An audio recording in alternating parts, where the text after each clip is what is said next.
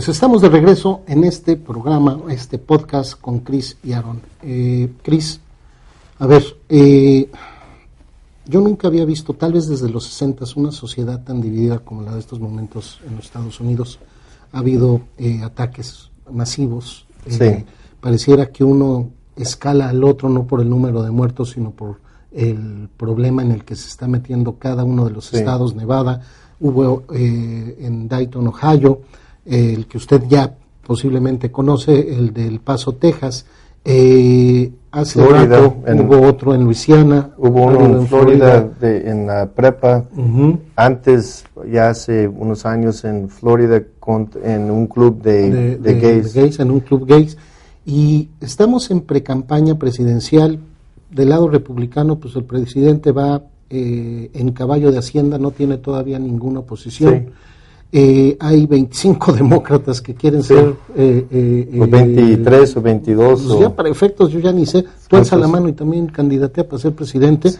Eh, y realmente hay quien ya está señalando que este discurso eh, pues se ha hecho más viral desde pues el inicio de la campaña. La primera vez el presidente contra se va se va contra los mexicanos diciendo Sí, y de, que de son hecho, unos criminales. Que el racismo del presidente empezó cuando empezó a llamar eh, la atención o empezó a acusar a Obama de no haber nacido dentro de Sí, Estados que eso Unidos. lo trajo todo Eh, el, que hasta el de presidente hecho, Obama le hacía bromas, ¿no? Sí, de hecho, antes de eso, eh, hay un caso famoso en, em, en Nueva York.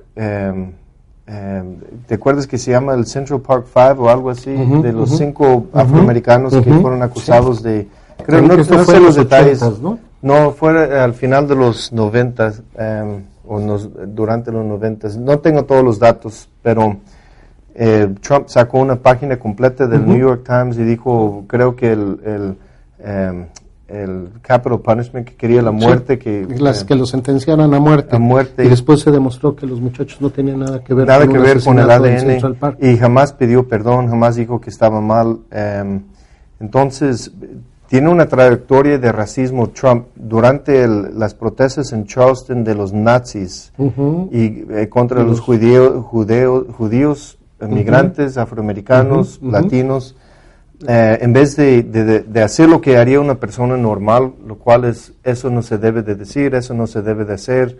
Y les Eh, resultó una persona muerta, sí. una mujer blanca muerta. entonces eh, Trump dijo, no, eh, dentro de... eh, En ambos de ese lados hay gente muy decente. exacto, hay gente Sí. decente, gente eh, buena, gente mala. Y hasta los últimos textos que dijo que regrese, la, la gente para que dé un poquito de, de historia sobre eso, cuando yo era niño en, em, en Alabama, eh, decían, cuando los afroamericanos decían em, algo que no, pues que queremos ciertos derechos que nos están tratando mal porque están matando a más afroamericanos que, eh, que blancos. Eh, la gente racista decía, si no te gusta aquí, regresa a África, regresa a tu país.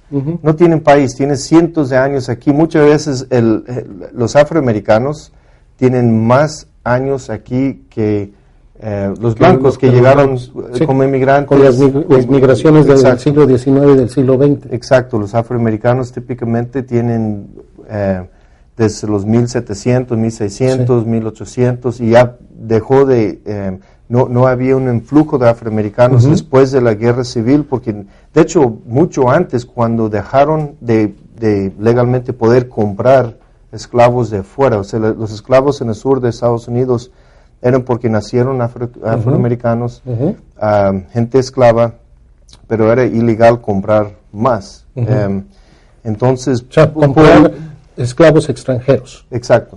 Em, entonces, por lo menos 99% de los afroamericanos tienen por lo menos aquí, yo diría, más de 250 años. Ujú. Y eso es, y la mayoría, digo, hablando de su familia.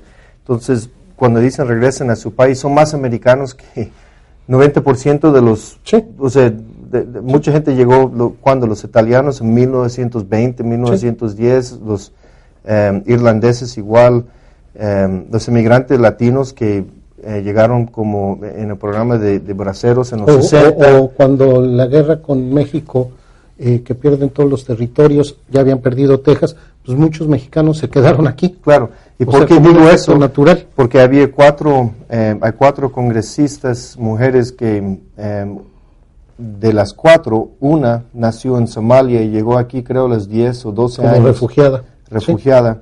Y las otras tres son americanas, nacidas aquí eh, como... eh. Ocasio. Ocasio Cortés. Y la que llegó como ex- que Somalia es eh, Omar, la representante Omar. Pero ella es la única, las otras Sí. tres son nacidas Sí, aquí. entonces, curiosamente- y lo que dice Trump, regresen a su país.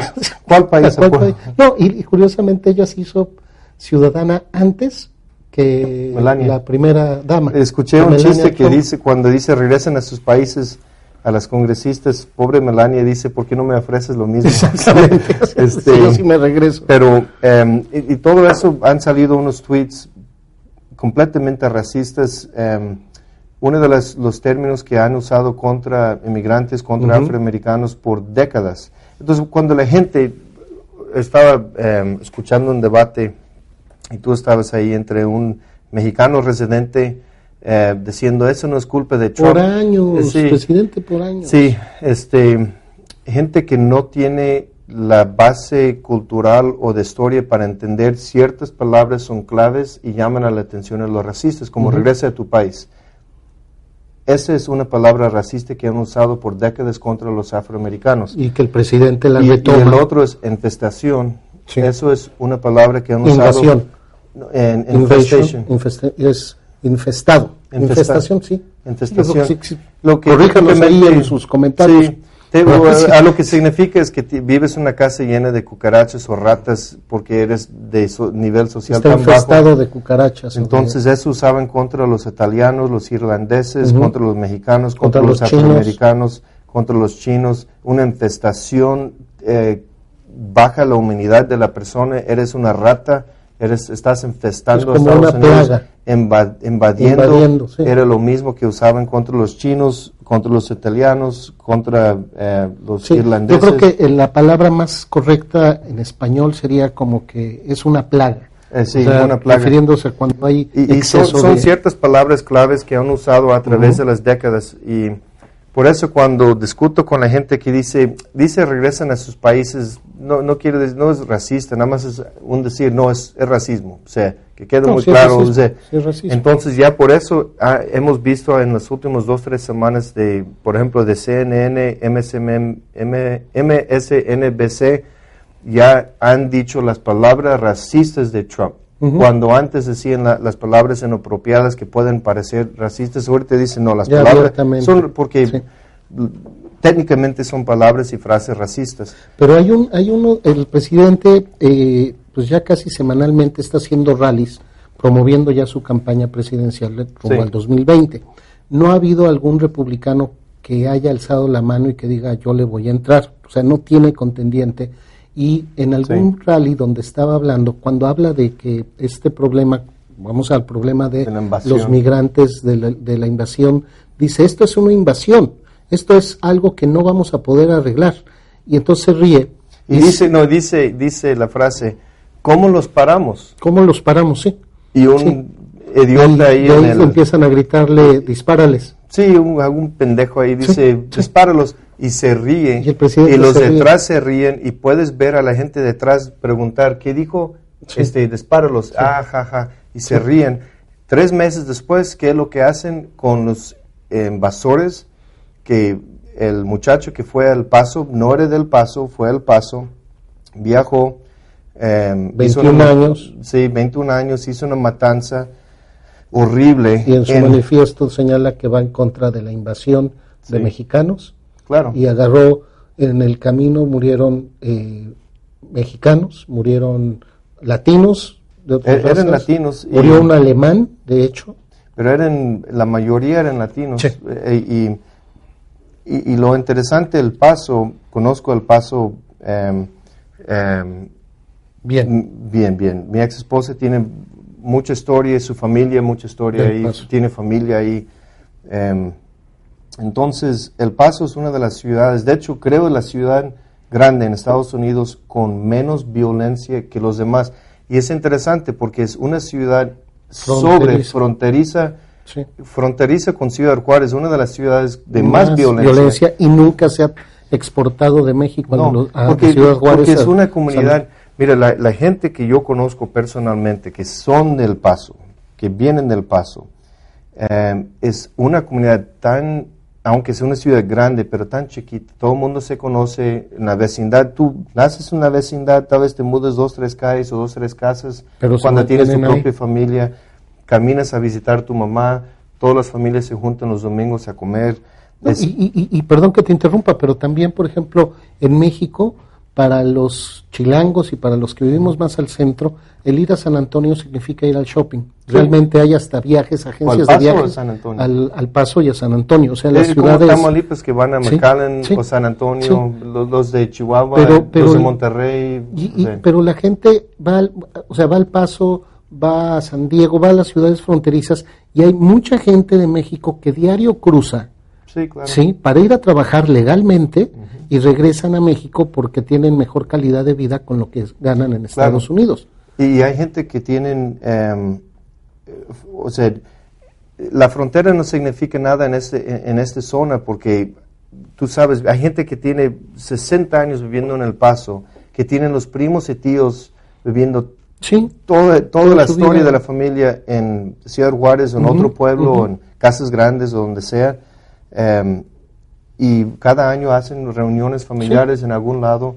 Es bien bonito y que alguien haya ido a una de las ciudades más bonitas, más seguras, y de más, más, diversa, familia, y más más diversa en bueno, cuanto no, al tema no, mexicano. no, y digo, no, no es tan diverso porque es puro latino, no, no puro latino, o sea, existe Sí Beto. O'Rourke, o sea, Es- es blanco. es blanco, pero em, más, em, voy a decir, una de las ciudades más únicas, pero más que eso, más bonitas. o más influenciadas. Sí, y, y la, la forma que yo veo es, tenemos ciudades donde sí hay problemas, hay violencia. Los Ángeles es un, un- uno de los ejemplos donde es muy diversa, tienen raza de eh, asiática, raza latina, eh, afroamericanos, blancos, todo mezclado, ricos, pobres. Nueva Eh, York. Y, y tiene Nueva York igual, y tiene muchos problemas de, eh, de económicas, problemas de violencia, problemas eh, políticos. El Paso no es, ese es el ejemplar de lo que debe de ser una ciudad donde trabajen en comunidad. Creo que, eh, bueno, no, no me acuerdo, el- la cifra era 12 asesinatos eh, el año pasado en comparación a Chicago, que tiene mil, o no, no, Sí. o sea, no Sí, sé la sí, sí, cantidad. pero la diferencia es muy grande. Es muy de grande. hecho, hasta la mayor, que es de descendencia mexicana, y algunos con- congresistas ya le están diciendo al presidente que no es No, la- bienvenido. de hecho, la congresista en la entrevista ayer salió, y ella, por interesante, es el, el minority whip del Partido Demócrata en el, em, en el Congreso de, de Texas, y ella representa el Walmart, el distrito donde se quedaba el Walmart, dijo claramente, no te queremos aquí, em, no eres bienvenido. no eres bienvenido, por las palabras que has usado vas a hacer más daño que bien, mantente lejos, somos una comunidad que estamos ya em, en, en lut- de luto y solo vienes a, a, ¿a qué? O sea, a seguirnos a separando. seguirnos, sí, Ahora, cuando el presidente tuitea el tema de eh, los ataques en El Paso y en Dayton, dice, deberíamos de revisar el tema del eh, background, background check, o sea, de, de Sí. los antecedentes de la persona. lo que había ya pasado los demócratas en la Cámara Baja y el Senado no quiere por el No, y, y McConnell, ya por está el por, el Mitch, y ahorita vamos a hablar de este bonito personaje. Pero él dice, o sea, deberíamos de revisar el tema de el, el, el, el- hay background check de los antecedentes y de una vez hacer una reforma migratoria. O sea, Sí. nada tonto está volviendo a ligar el tema de seguridad del país con un tema de reforma, Claro. que son dos eventos Pero aislados. obviamente son eh, las dos propuestas de ley más em, que más nos han dividido como país. Eh, lo que quiero decir con eso es que no hemos podido pasar una reforma y no hemos podido pasar una reforma, digo, una reforma en migración ni Ujú. una reforma de armas. Eh, nos divide. Si los ponemos juntos, o sea, mil veces más complicado, pero ¿por qué lo menciona Trump de esa forma? Porque quiere que la gente piense que la violencia que viene de las armas de alguna forma tiene que ver con los Con problemas de migración sí.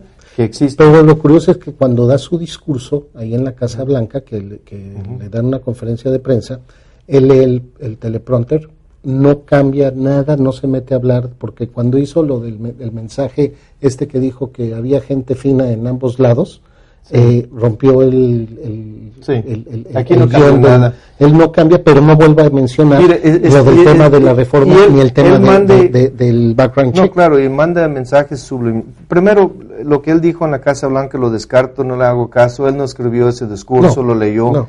Yo le hago caso cuando él está tuiteando, que es lo que- o hablando en, en, En de vivo. en vivo, porque habla en vivo y que qué vamos a hacer con esos invasores y gritando y que no sé qué, los inmigrantes y son los criminales los mexicanos y este em, eh, eh, traficantes de droga y cuando lee su discurso en la Casa Blanca lo hace así y, y el racismo es malo para el país.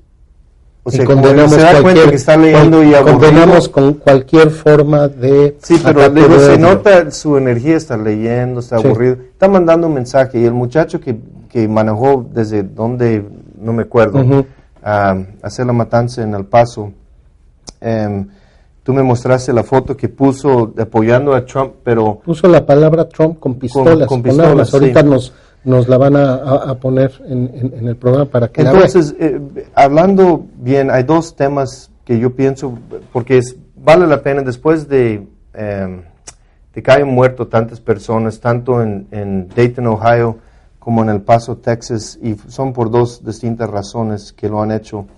Eh, pero como quiera, tenemos un problema en nuestro país. ¿Qué es lo que hacen los republicanos? Ustedes echen el ojo a esos, eh, los que les gusta ver noticias y ver la política, todo lo que está pasando. Eh, les gusta decir, la gente que lo hace es gente enferma. Claro que sí. La gente que entraría a matar una persona es enferma.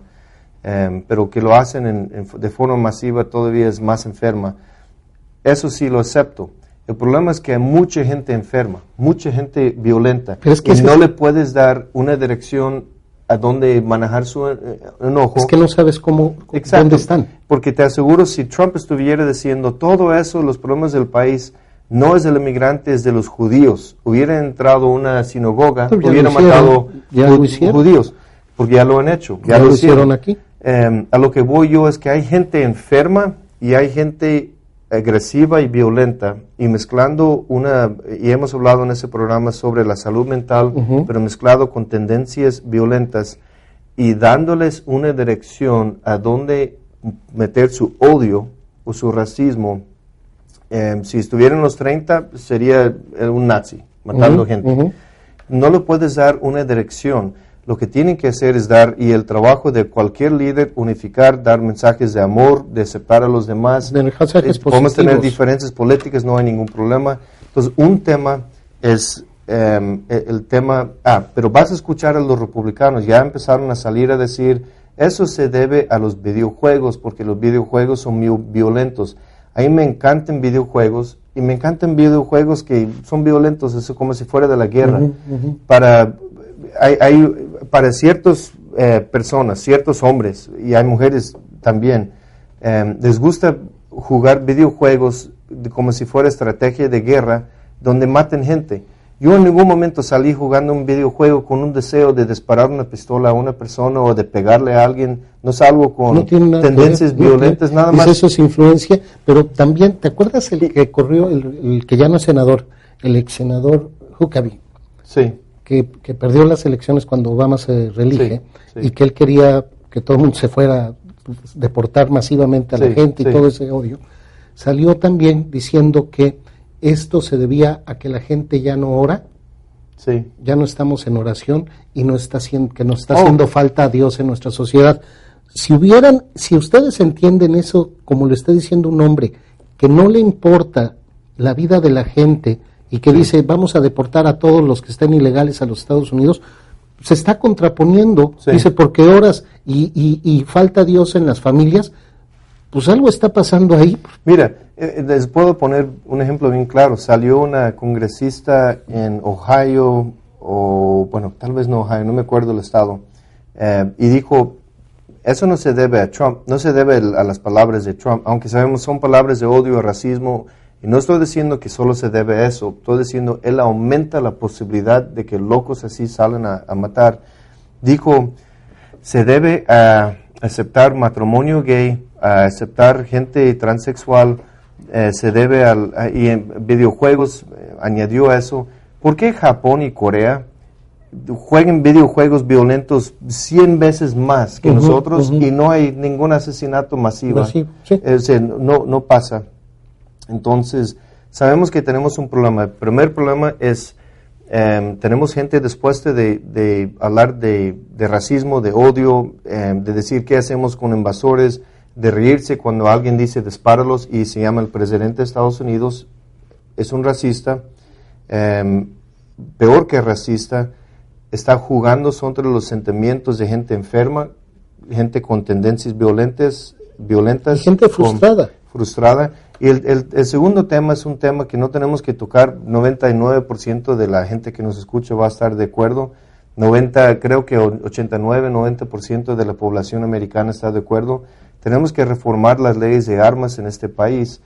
Y yo, yo propondría lo siguiente.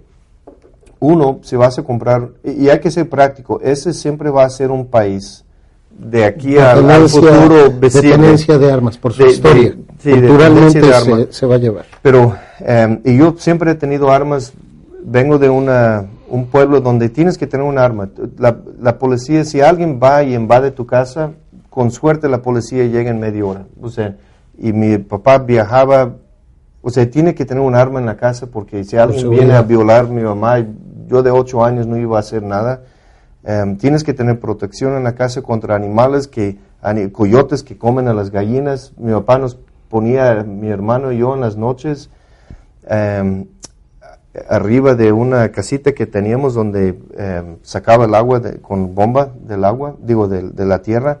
En las noches nos ponía con el rifle para esperar los coyotes que llegaban a, comer eh, las gallinas nada más por lo menos para espantarlos. Yo no creo que tenía intención de matar al animal, pero dispara y espántalos. Entonces, vengo de, entiendo la necesidad de Entonces, primero, em, cuando dicen que en la Constitución nos dio derecho de tener un arma, claro, pero no, ellos tenían un tipo de arma, que le metes la bala, que metes el polvo, que metes el papel, se tarda por lo menos casi medio minuto, tal vez pero, muy rápido. Pero históricamente esa decisión de los padres fundadores, según lo que yo he leído y corríjame, fue porque se tenía que crear una guardia civil inmediatamente porque el ejército regular era muy pequeño y existía, y fue lo que pasó, que los ingleses trataran de reconquistar Estados Unidos. Esa fue la intención. Y hasta terminan eh, destruyendo la Casa Blanca. Claro, esa fue la intención, pero la Corte Suprema ha interpretado la ley de otra forma, entonces vamos a aceptar por ahora por argumento lo que han hecho. Lo mismo con aborto, no existe aborto en la Constitución, la Corte Suprema lo halló ahí entre dos ah, líneas que no vemos, está bien, lo aceptamos como es, como ley. Entonces tienes derecho de arma, pero ¿qué tipo de arma?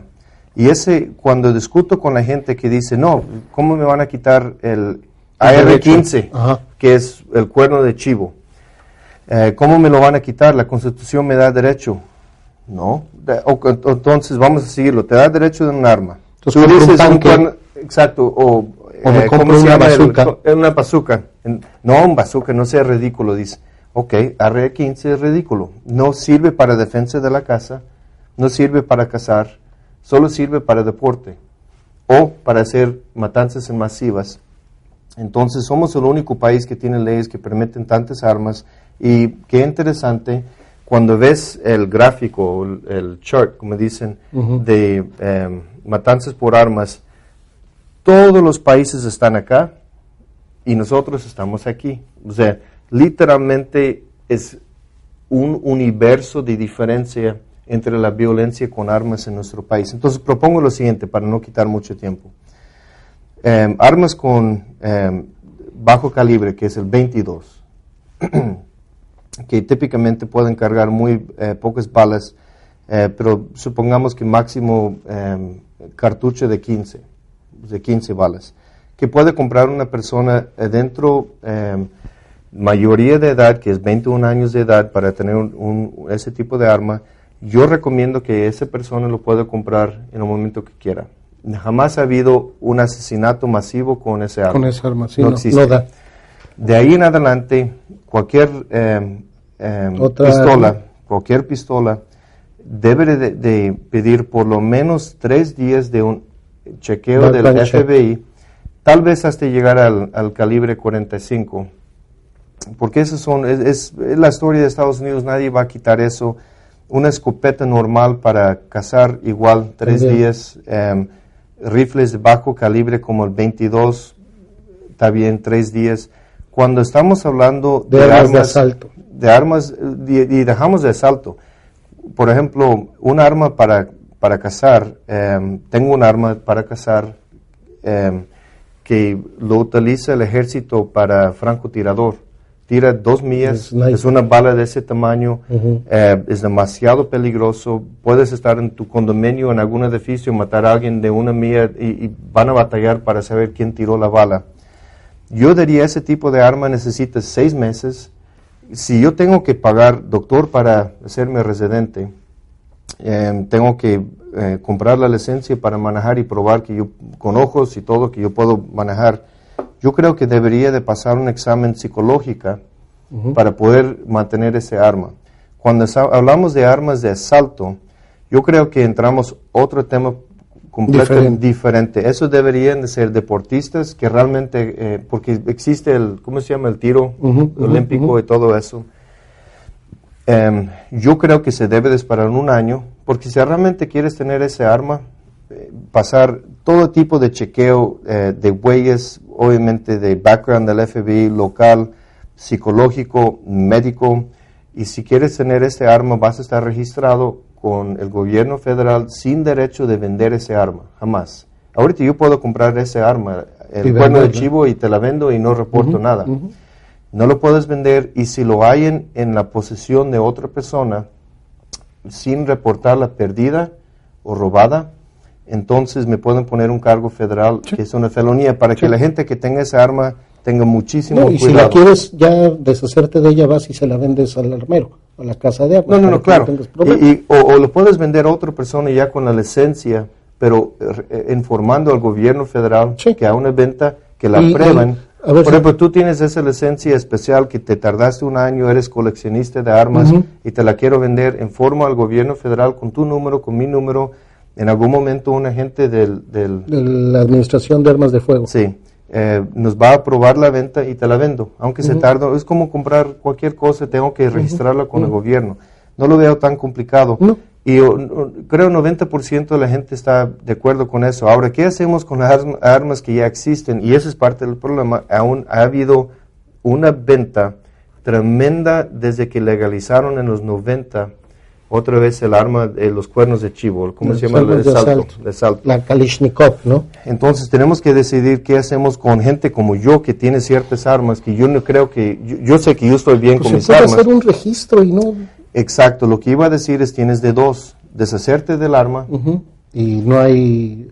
o sea, regresarlo al gobierno, el gobierno te lo compre porque son las mismas armas que ellos utilizan en la guerra, las mismas. La tiene que modificar tal vez un poquito, se la vende al gobierno a precio justo, eh, que es lo que yo haría, la verdad. Eh, o segundo, la vendes a un vendedor aprobado Un dealer de armas. un dealer de armas o un privado que ya tiene el permiso que ha pasado o tercero que a un grace period donde me deje mi arma mm, tengo seis meses para aplicar para esos permisos Para y sí. me lo puedo quedar hasta que me llegue el permiso si me niegan el permiso tengo las tres opciones de vender Sí. a Sí, y, y siempre acompañado, yo creo que de, de ese tipo de armas, a partir de las de francotirador y de las armas esas, eh, yo no sé de armas, pero de esas armas de asalto, que le llaman Sí. esas armas poderosas, pues ir acompañado de un examen psicológico para eh, acreditar a- que la a- persona tiene la habilidad. a, a fuerza o sea Eh, obvio pero no solamente, yo ahí me gustaría... Y no nadie- cualquier psicólogo. pe- Psicólogos como hacen para migración que, que pasaron el, Ujú. em, ciertos requisitos para ser doctores de migración donde puedes hacer tu examen para la residencia. Pero, los hay, mismos. pero hay, hay- perdón que te interrumpa, pero hay, hay- un tema que me- siempre me ha preocupado, porque yo no estoy tan seguro que en todos los ataques masivos en este país, más cuando han sido jóvenes entre 18, Sí. 19, 16 años, las armas sean de ellos. no, ex- eh, ¿Qué vas ok. a hacer con, con- si tú ya los tienes? Perfecto. Si yo los tengo, pero con nuestros Súper hijos, buen ¿qué, qué- punto. qué vas a hacer? Porque Súper pueden buen punto, agarrar mi arma e ir a matar. Exacto, súper buen punto. Pero eh, mi forma de, eh, de explicarlo es lo siguiente. Si nosotros pasamos esas leyes, por lo menos, o, o- o- y no tengo ningún problema que completamente dicen si es una arma, eh, eh, ¿cómo lo dices? Del, del cuerno de chivo, de salto. De asalto. Si es un arma de salto, hacerlo ilegal. No tengo ningún problema. Que sea ilegal de, de salto para arriba. Pero si esos no lo van a hacer, por lo menos la meta es reducirlo a un porcentaje donde, miren, no estoy diciendo con eso vamos a quitar todos los problemas y los, eh, las, eh, Los asesinatos masivos. Exacto. Lo que estoy diciendo, si solo salvamos uno, una es escuela, una prepa, Ya es imagínate, suficiente. es suficiente, ganamos, o sea, ya con eso ganamos. Con una vida que salvamos al año o, o lo que sea. Pero tenemos que hacer algo, por lo menos vamos en la dirección correcta. Entonces estoy completamente de acuerdo y lo que yo quiero es que hagan comentarios si tienen una idea, pero que no sean eh, comentarios necios o pendejos. O sea, si tienes una idea para mejorar la, la, la la, ley, la tenencia de armas que la hicieran, que, lo, Claro. que ustedes lo hicieran viral, porque al final la voluntad del pueblo es la que debería de considerar las dos máximas voluntades en este momento para hacer cualquier cambio, no solamente de armas, sino también de Y- y migración y, va- demás. mira, va a haber gente que me mande mensajes o comentarios que dice, no, pero pueden matar con un cuchillo. Claro, no estoy diciendo que vamos a arreglar el mundo con eso. Con eso, pero es un Solo mejorarlo un poquito. eh, e- es como lo que hemos dicho sobre la reforma de migración. No tenemos que comer el pastel entero ya. La pero enchilada completa. dame pero un dame un pedacito. ya para de menos los 11 millones ya que nos podamos arreglar. Pero es la voluntad del pueblo se supone que es la que manda. Pues sí, pero en este país en estos momentos hay dos voluntades que son las que tienen controlado todo este debate, que es el presidente Trump Sí. y Mitch McConnell, que es el, eh, Habla- habla el líder de del. Senado. Él es el líder de la mayoría republicana en el Senado de los Estados Unidos. Él es senador por Kentucky. Ha estado desde los 70 en la vida política y ha sido eh, reelecto como senador durante los últimos 30 años, si mal no recuerdo, porque él siempre ha dicho que la elección se gana no por las propuestas políticas que uno presente, sino por la lana que uno le meta a la campaña. Esa es su forma de pensar. ¿Qué significa eso? Que él tiene muchísimos compromisos políticos con las grandes corporaciones, con la Asociación Nacional del Rifle, con las compañías farmacéuticas y por eso su conservadurismo es tan, tan, tan extremo. Él ha estado haciendo un trabajo muy fino que no se está notando ahorita, pero que puede cambiar el sentido legal en los próximos 40 años, porque él es el responsable de eh, proponer en la Cámara de Senadores las, los nombramientos y la aceptación de los jueces federales, hablando desde el juez, desde los, de los ministros de la Suprema Corte y todos los demás jueces a propuesta del presidente. Entonces está cambiando de alguna manera y eso va a afectar para el desarrollo de eh, las minorías, para ser más incluyentes en este país, más eh, liberales, el que está Sí. nombrando puro juez eh, conservador, Sí. ultraconservador, Sí, sí. y eso puede y afectar. esos son puestos de por vida. Y una de las cosas que han averiguado que, eh, uff, Mitch McConnell tiene un problema. Le están diciendo, le pusieron el apodo y me encanta, Moscow Mitch, eh, porque por el trabajo que está haciendo, está parando legislación de reformar, digo, de eh, fortalecer las elecciones en el 2020. Eh, sin ningún motivo, nada más diciendo no, no, no lo voy a poner no un hago, voto no lo hago y no y lo se hago. dieron cuenta que sol- no solo eh, eso es un beneficio para Mitch McConnell, pero una de las leyes que pasaron es que si un gobierno extranjero te ofrece una información ayuda en tu compañía, tienes la obligación de avisar al FBI de inmediato, que técnicamente ya es una ley, pero lo están ya clarificando porque hay ciertas dudas si realmente Ujú. eh, es suficiente clara la ley. Pero lo que voy yo a lo siguiente, eh, algunos eh, ex empleados de, de, eh, de senador eh, Mitch McConnell ya trabajan para una firma que representa a compañías y oligarcos, se dice. Oligar- sí, de, Ol- de- de países con, con No, pero oligarcos de Rusia. Eh, O sea, Sí. así los llaman sí, los, los meros, meros, los, sí, los, los poderosos de Rusia. Exacto. Entonces, em, imagínate los, eh, los staffers de él, los, los ex asistentes de él, trabajando para intereses rusas y él en una campaña muy difícil en el 2020 y al mismo tiempo no fortaleciendo las elecciones, te da a pensar, este quiere que Rusia se mete para ayudarlo a él y ayudarlo a Trump otra vez, ganar. Y salió una candidata muy importante, creo que hablamos de eso la vez pasada, en contra de Mitch. Em, demócrata que es demócrata, exacto, eh, era pilota. Vamos a ver eh, cómo le va en la campaña. Va a ser un año muy interesante, pero él ha sido ahorita, yo creo, la fuerza destructiva más grande contra la reforma de migración, la reforma de armas, la reforma de elecciones. El nombramiento de jueces. El nombramiento de jueces. Eh, cualquier ley positiva que está, está saliendo bajo Nancy Pelosi en la Cámara de Diputados.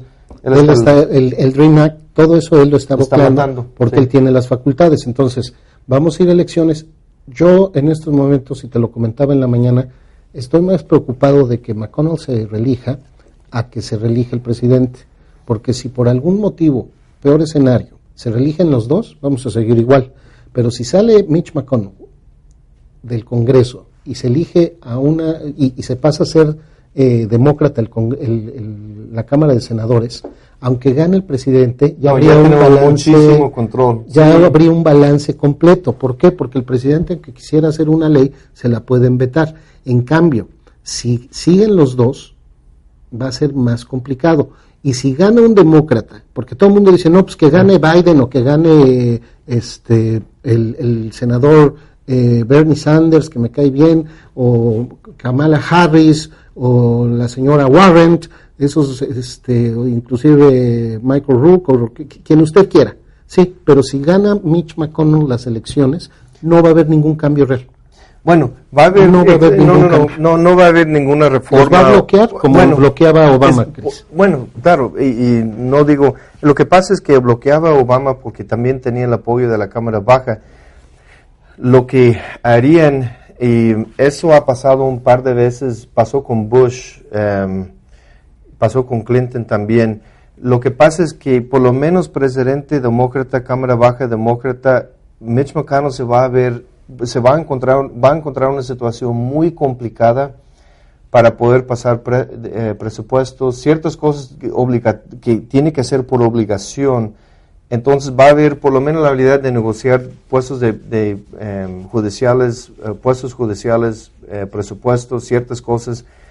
Prefiero yo un presidente demócrata en ese momento porque podría parar ciertas deportaciones, regresarnos a, a un nivel normal de eh, eh, prioridades. de prioridades de, cómo manejamos eh, los niños en la frontera, ciertas cosas, o se podría arreglar muchas cosas a nivel ejecutiva, pero estoy, estoy contigo. Y de hecho yo siento, no importa tanto em, Mitch McConnell en el aspecto si ganan los demócratas, Mitch McConnell puede ganar, pero si el Senado se vuelve demócrata, le ah, quiten de presidente y ya que se vaya al closet y y le ponen, ya, ya, un tapabocas. ya, pero yo lo veo más, ya se lo chingaron, ya, se, lo chingaron. Entonces, pero, yo lo veo, yo veo más difícil, yo veo más difícil sacar a Mitch McConnell por mayoría como líder de la Cámara oh, a que gane eh, oh, no, claro. la, la, demócrata oh, claro, y lo saque.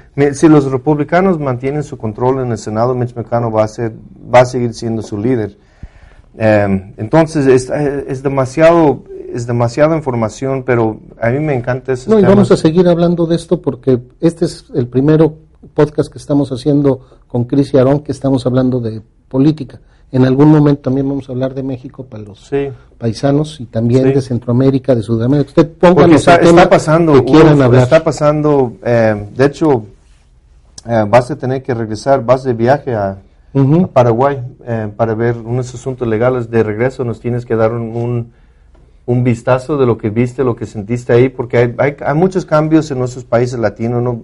Hablamos de México mucho porque los dos somos mexicanos, eh, pero nos gustaría en algún momento entrar temas de, otros. Entonces, Aaron va a un viaje que nos va a poder compartir información. Pero también en México está pasando demasiado y cada vez que no normalmente leo las noticias mexicanas como tú, pero me llegan ciertos em, comentarios y busco de lo que está pasando en México. Es muy interesante y quisiera hablar un día de un tema, Aaron. Y no hemos hablado de eso, en ese momento no hay tiempo, tenemos que ya cerrar, pero me gustaría hablar de ese tema.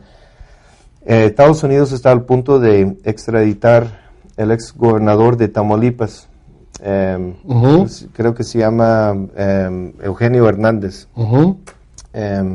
Eugenio, Eduardo, no me acuerdo, pero está al punto de extraditarlo. Cuando nunca vivió en Estados Unidos, eh, dicen por un, un, trámite que hizo con su cuñado que afectó un terreno en Austin y ya con eso lo van a extraditar y poner eh, conspiración de, lavado de dinero. Yo quisiera, o cómo me encantaría ver que México agarrara un gringo que jamás ha entrado a Estados Unidos, digo, jamás ha entrado a México, jamás ha hecho una transacción en México, pero tal vez que agarra eh, un cargo federal por algo de venta de armas ilegales o algo, y México puede decir, por lo que él hizo en Estados Unidos, imagínate, un gringuito que le quieren dar dos, tres años en Estados Unidos por algo ilegal que hizo sobre armas, porque ese es el problema. Hemos dado todas las armas a México que tienen, ilegales. No, y, los, que México los gringos que están en la cárcel mexicana los agarraron en México. Sí, no, exacto. no no extraditaron. Pero ahí, Imagínate que México dijera, no, no, no, Estados Unidos, mándenos este gringo. No, no, no, en chinga, dámelo. Y, y, que lo metan al bote más fea, más feo en México y que lo traten como lo traten al Chapo, 24 horas al día encerrado, sin luz, sin agua. eso, eso, como dicen, se vale soñar, pero... No, pero un sueño todavía más allá si pierde Trump, lo van a poner cargos en Nueva York de obstrucción de justicia. Que México, diga, no, no, no, no, no, no, no, cabrones. Lo queremos para acá. Ese, sí es mío y lo queremos extraditado. ¿Qué es lo que si México pusiera un orden? Y quiero que piensen en eso y en algún futuro hablamos, tal vez en el siguiente programa cuando hablamos de política mexicana. este, ¿Qué reacción haría el pueblo americano si México quisiera extraditar un ex gobernador americano que jamás, como, como está haciendo Estados Unidos, jamás ha entrado a México, jamás ha hecho negocio en México, y México dice, no, véngase para acá, señor, usted le iban a dar dos años, aquí tiene una sentencia de 20 años esperando, solito, sin luz, sin agua. Imagínate la reacción del pueblo americano, pero tal vez así entienden lo que ha de sentir ser mexicano, vivir en México, trabajar en México y, hacer trampa en México, pero de repente los gringos dicen, véngase para acá, y dice, ¿yo para qué? O sea, imagínate que me mandaron a Japón por algo que yo hice aquí. pero si afectó intereses de Japón. Ahora, hay un cambio ahí muy importante que vamos a tenerle que dar seguimiento, pero ya nos tenemos que ir, porque el gobierno de México anunció que en contra de el eh, chamaco este que eh, cometió el, los asesinatos en, en El Paso, Sí. México va a pedir su extradición. ¿Tú crees? Yo creo que sí lo deberían de hacer. No va a pasar, hubiera un mexicano, si, hubiera un ciudadano mexicano en Es que hubieron seis muertos ciudadanos mexicanos. Bien, bien. Entonces, el gobierno está pidiendo. bueno, iba a iniciar el, proceso ayer, en la noche o ahora. En Texas le van a dar sentencia de muerte. Entonces, Pero hay que ver si lo, porque ese es el otro problema no existe en la legislación federal el crimen de odio en cuanto a la sentencia, existe como concepto. No, pero lo van a poner cargo local de Texas porque ahí lo van a poner sentencia. Pues vamos a ver porque ese va a ser bien interesante. Pero bueno, ya nos vamos, Cris, tus palabras porque ya nos tenemos que ir. No, eso es, eh, nos vemos la próxima. Nos vemos la próxima. Cuídense.